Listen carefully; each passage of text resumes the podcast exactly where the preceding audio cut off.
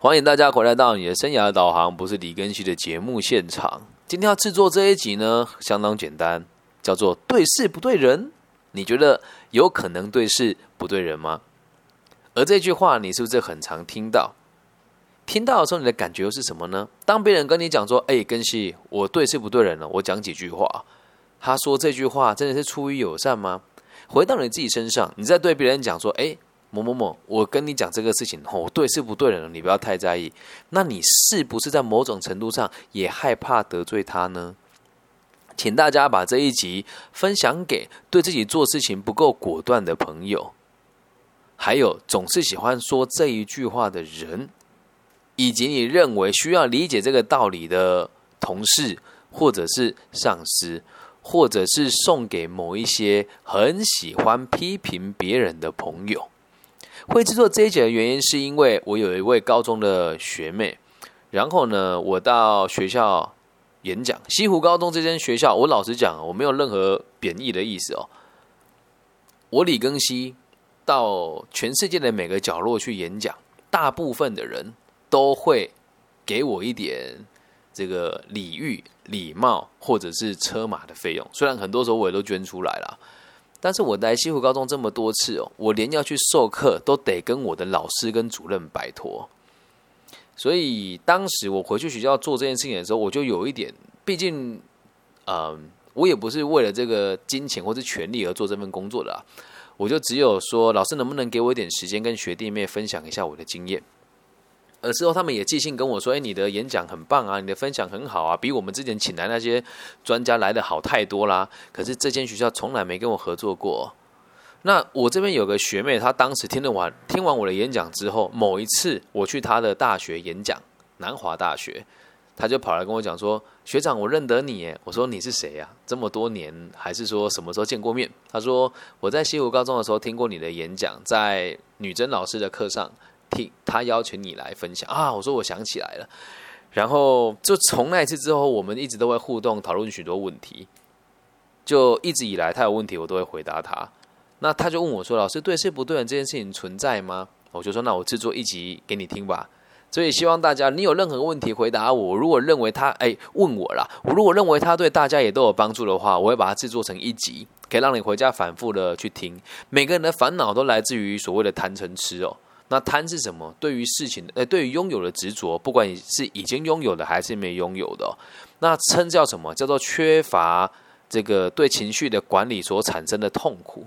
那痴呢？就是上述两者所加起来对你生活的负面影响，就叫做贪嗔痴。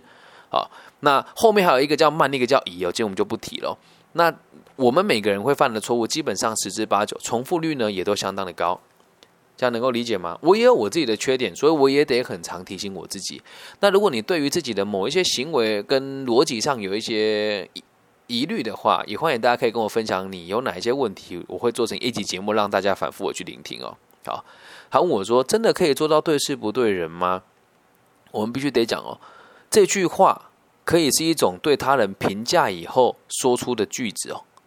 也可以是一种行为的准则。你看，今天我如果讲说，我这个人做事呢，向来对事不对人，那说出来，你真的觉得你是对事不对人吗？可能就不是了吧。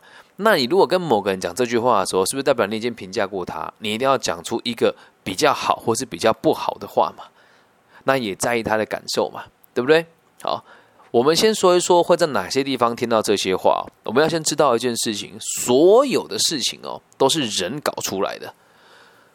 所有的事情都是人搞出来的。你今天讲这个对事不对人哦，所有的事情呢都是人搞出来的嘛，所以不可能在没有人的状况之下产生这个疑问，一定跟人有关系。要百分之百的对事不对人，怎么可能会讲这句话的时候你就对着某个人啦，对吧？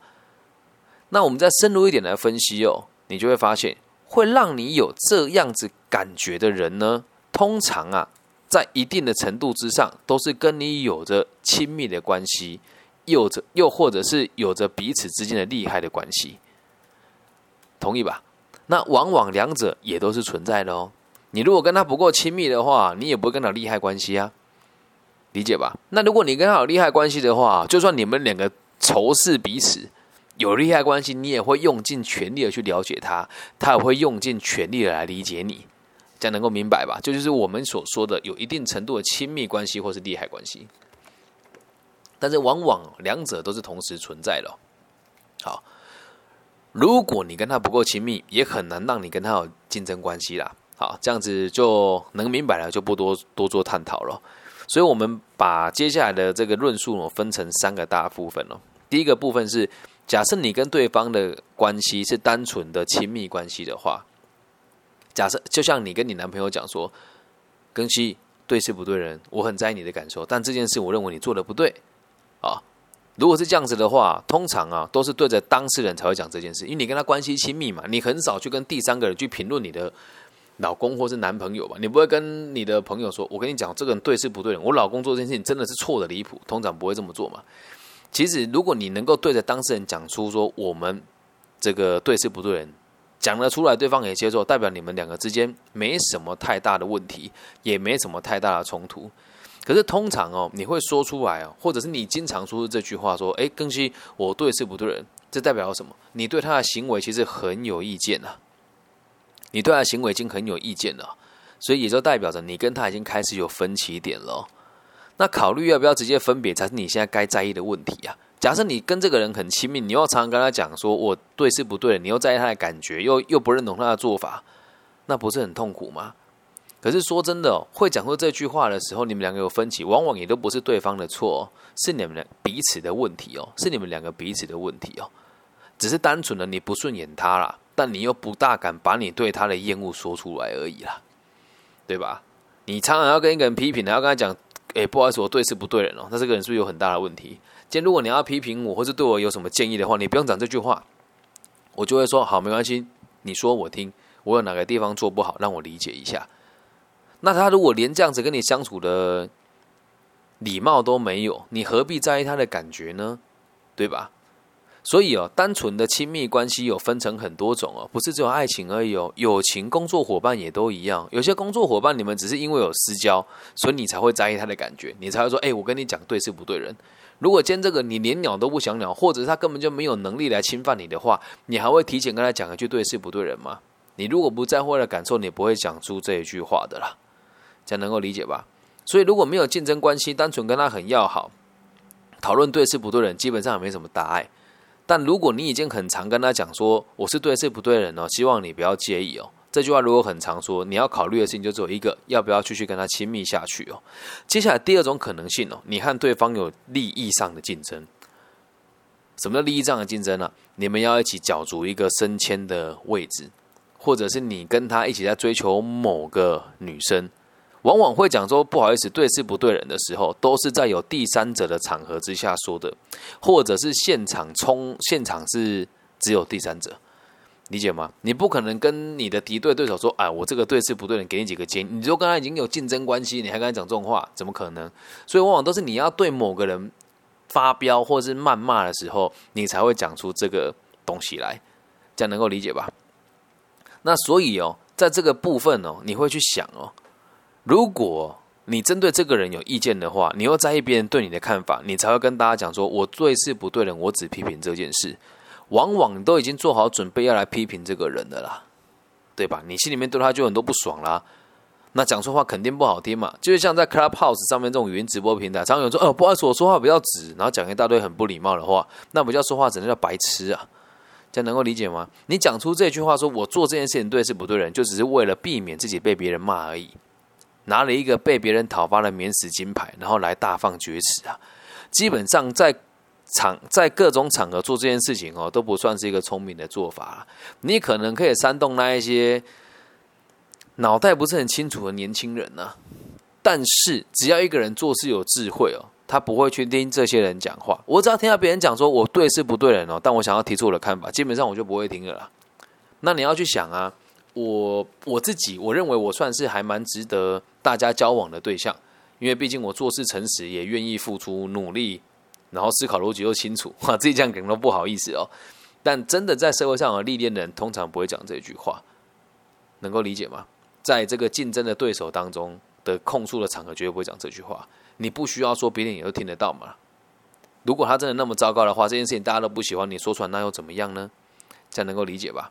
基本上有竞争关系，说这句话目的只有一个，就是拉拢你的势力啊，懂吗？我对事不对人哦，所以你你喜欢他人，你那你可以继续喜欢他，但这件事情我不支持。我希望你可以理解我对他不支持在哪边。说这句话，基本上你看就有竞争关系了。好，拉拢势力，然后一同对上对上他，跟他对着干而已啊。你就是讨厌他而已，想让他难看啊，不然呢？所以。在这样的状况之下，你就更害怕自己遭到别人的批评，或者是别人对你的恶意攻击，你才会讲出这句话。这样能够了能够了解吧？所以最后回归到你问我的问题啊，对是不对呢？这件事有可能吗？我先告诉你一般人的认知跟逻辑是什么，还有多数人讲这句话的目的为何。现在讲的第三个部分就是让你知道，不说啊，就直接拿出来执行，懂吗？这是我们第三个要讲的事情哦。这句话是不需要说出来的，懂吗？而且在做这件事情的时候，往往你要思考，不只有对方哦，是整个共同体、整个社会哦。如果这个想法有人就会知道，那不叫对事不对人。你可以换个方法说，对这个社会最有帮助的事情是什么？我先讲哦，这不是什么假大空之说。来，我解释给大家听哦。本来啊，任何人做事就都应该要对事不对人，因为人往往只是事情的一部分。谁不是为了另外一个人在工作、在活着呢？有人会不认同，说：“哎，我活着是为了自在啊，为了环游世界啊！”放屁啦！你环游世界想还给谁看？对吧？那回归到根本，假设你在讲环游世界好了啦，你上班为了谁？还不是为了你老板？你不为他，他会把钱给你吗？不会啊。而事情呢，往往都是除了你自己的另外一个人或另外一群人而起的，一个人是出不了什么事的。通常所谓的事都是一群人一起架构起来的。基本上，你只要先改变我们对人与事的定义，只要你有健全的责任心，而且心怀鸿鹄之志，所以有这样子的状况之后，某件事情对每个人影响，你就会发现，你在意的这件事情对谁有影响，你只需要在意这些人就够了，懂吗？换个方式说，你对这个人不顺眼，也有可能是出自于你对某个群体想要做更多的贡献。那假设这个想法有，你就不就不用说对事不对人，而是我为了更多的人，我必须得跟你讨论一件事情。当你有责任感的时候，你就会知道，现在你眼前这个让你说出这句话的人，或者是听到别人在对你讲这句话的时候，你你对别人讲，或是别人别人对你讲都一样了。你跟别人讲说：“哎，我对事不对人哦。”别人对你讲说：“啊，我对事不对人哦。”只有一个行为目的，就是推卸责任。说了之后，如果对方不爽，你就去承担他就好了。那干嘛讲那么多呢？我们没有办法去顾及每一个人的感受啦，但是我们都可以找到一个更一个更大共同体来一起讨论，我们如何和这个共同体一起一起付出，一起成长。简单的做一个结论哦，我们的工作呢，也都只是为了利益更多人而已。我们的工作呢，也都只是为了利益更多人而已。那如果除了工作以外的地方去评断一个人，那个叫不智之举啊。那个叫不智之举啊！你隔壁的老王他劈腿了，跟你有什么关系吗？你说我老王这个我很欣赏他，让我对事不对人，他劈腿正是就是不对。除了工作以外啊，不不需要去对别人有任何的评价了哦。哪怕啊，我我们利益更多人这件事情，哪怕只是为了钱而已，还不就是为了让别人过得更好受那么一点点吗？所以从现在开始哦，不管你在哪个场合听到这一句话，你要记得，人就是所有事情的根源。这句话是不需要说出来的，只要站在我们的共处哪一个团体的角色，哎，哪一个我们这处于哪个共同体的这个逻辑来思考就好了。就像现在在这个频道听我分享这些事情的人，我们就属于一个共同体嘛。你在听我的频道，好，这是你跟我这个共同体。同时在收听的这二三十个人当中，你们彼此也是一个共同体。那如何让这个频道更好一些些？我说，只是假设你愿意的话，你就可以把这个东西分享给其他的人。你去分享的时候，可能会有人跟跟你说：“我觉得李根熙这个人哦，我对事不对人。我觉得他有时候批评他的同行，太无情了。”那你就要跟他讲说：“啊，没有，这都是有原因的。那同时这件事情呢，也不是对事不对人，他对的就是很多人，他讲过他真实的看法而已。所以也希望你用更坦诚的方式来面对你自己，跟面对他。”这样能够理解吗？如果我们能够站在处于两个共同体，给予彼此更多的奉献的时候，基本上就不会有那么多的对立了。会想了之后，我们应该怎么一起合作？这样理解吗？以后有这个念头说啊，我一定要跟他讲对是不对人，或是别人跟你讲这句话的时候，你就要记得，我们要站在合作的角度来思考这件事情。最后跟你分享，我认为有个五大步骤可以解决你在这部分的疑虑哦。当你听到或者是被人家说，哎，当你想要对别人说，或者被人家说这句话的时候，你要先看看第一步，先看看自己在这个团体当中的地位跟贡献在什么地方。为什么讲地位哦？让你不要太飘了。这个社会本来就有阶级，但是每个人和每个人的互动方式都是合作，懂吗？没有一个人贡献多或者是贡献少，只有存在着有没有贡献而已。所以你要先看哦，你被这个群体的人讲有批评了，或者是你想要批评这个群体里面位置比你高的人，你就要知道一件事情哦。讲，就算你真的是为了为着为了这个群体好，你也得先知道我说出这句话对我有没有影响，或者是这个对我说出这句话的人有没有参考的价值。然后接下来是你要找出跟你共过这句话的对象。什么叫共过这句话？有时候讲这句话的人是当事人。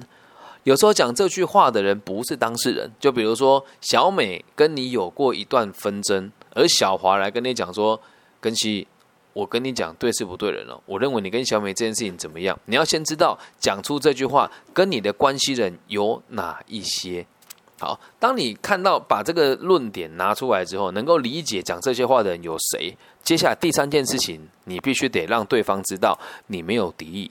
不管是说这句话的人，或者是用这句话延伸出论述你跟别人发生了什么事都一样。你要让这里每一个人都知道，你只是想让事情变得更简单，或者是更圆满而已。接下来第四步，你要和这些人一起定定出一个明确的目标，并且与对方一起执行。有人就会讲说，这太自以为是了吧？那如果今天是你的上司呢？他如果这么做的话，你还要跟他定出目标？你觉得他会理你吗？先不要紧张，听我说完哦。在第五件事情是，你要持续的努力往这个方向走，又或者是离开这个群体，因为确实很多人很王八蛋啊，这是实话。我之前曾经在一个很大的组织里面工作，先不讲哪个哪个组织啊，因为我觉得说出来可能不大好，毕竟人家也是世界第一大的某个领域的龙头。当时我的上司就很常跟我跟别人讲说：“哦，李根新那个家伙，我跟你讲，对事不对人啊！他真的是哦，我觉得他很幽默，但做任何事情都智商很有限，非常粗心，而且很不负责任。”他很常跟别人这么讲。那别人其实也都是聪明人啊，会讲这句话的，会讲出这样子话的朋友，其实基本上也都是对你抱有某种程度的敌意嘛。那那时候我就觉得很苦恼，于是我就照这个方式来解决我跟他的问题哦。我就看一下我跟他的地位相差有多远。他是我的直属上司，他的位置叫乡里，而我的位置叫副管理师，所以从薪水上、跟地位上、跟组织结构上，他是高我两阶。那对这个团体的贡献呢？我认为我的贡献比他多，这是实话。我每次报告写出来要交出去的时候，他只负责打勾就送出去，其他时间他都在看网购哦，这是实话。所以我知道我做的比他还要更多。因此，如果了解我们的人，基本上对于他对我的批评就没有什么感觉。然后接下来我就会看到他跟哪些人讲这些话，他会跟我的同部门的、旁部门的、直呃直系的、非直系的或者其他事业体同位阶的人讲这句话。那他跟这人讲这句话的时候，通常跟有没有人跟他共构？没有，因为大家都认为李根新没有这么差，只有他认为他自己这么差，所以共构这一句话对你有意见的人，就只有我这个直属上司而已。所以我找出了共构对象，就只有他，因为别人也会跟我讲说：“哎，真的跟你讲啊，他常常跟别人说什么对事不对人啊，然后你怎么样？”但说出这句话人的根本意、根本的。状况就是他，而认为有被影响到的，也就只有这个上司而已哦。所以我就让对方知道我没有敌意。我后来我去理解他怎么讲这句话，其实很简单呐。他已经看到一个年轻人，我年纪比他轻，在这个团体受到认可了。而当时我也不懂得做人呐，所谓功高震主，就是做了什么事，大家说哎，根基做的很好，我就勇于承认啊，对对对对对，这我做的。之后我就发现做能不能这样，我现在也改变掉这个习惯了。有机会再跟大家讲如何解决功高震主，或者是超越前辈该有的礼貌有哪一些哦。那我就让他知道，就是 Meg，我对你没有敌意，然后你对我真的很照顾。我只是想要让事情变得更简单一些，所以从今天开始有什么问题，我觉得你可以直接跟我说，或者是你觉得我哪里有做不好，你跟我讲，我会记录下来，我会更认真去学习。所以我希望我定出一个目标，是我那时候真的这样跟他讲，我希望我这个礼拜只可以只只能被你骂三天就好。这么没尊严跟他讲哎，我说我希望这个礼拜只只让你只让你骂三天就好，那是不是跟他一起定出明确的目标？他这时候就会很得意啊，说哎，好像是这个后辈也没有那么糟糕，还那么给我面子哦，好吧，那我就，然后他就会在别人面前讲说，我今天不骂你就开始有点作用了嘛。可是说真的，路久。哎，日久见人心呐，然后路遥知马力啊，他始终用一样的方式来对待我。在我离职以前，我就是持续努力跟他讨论，比如说今天又被骂，又或者是他叫我写工作日志，有时候我写工作日志，他还抓我的错字有什么？我觉得这都这都是 OK 的，我就很努力的跟他谈。而到最后发生了一件事情，我我就离职了，是因为我们当时要撰写一本报告，这报告其实不难，就是三哎，我记得好像五五十几页而已吧。然后这本报告就 A 四五十几页这么厚啊，他要跟我对这个报告的编排的时候，他竟然叫我去借一个七十人的会议室，用投影机同在大荧幕上跟他讨论这个东西。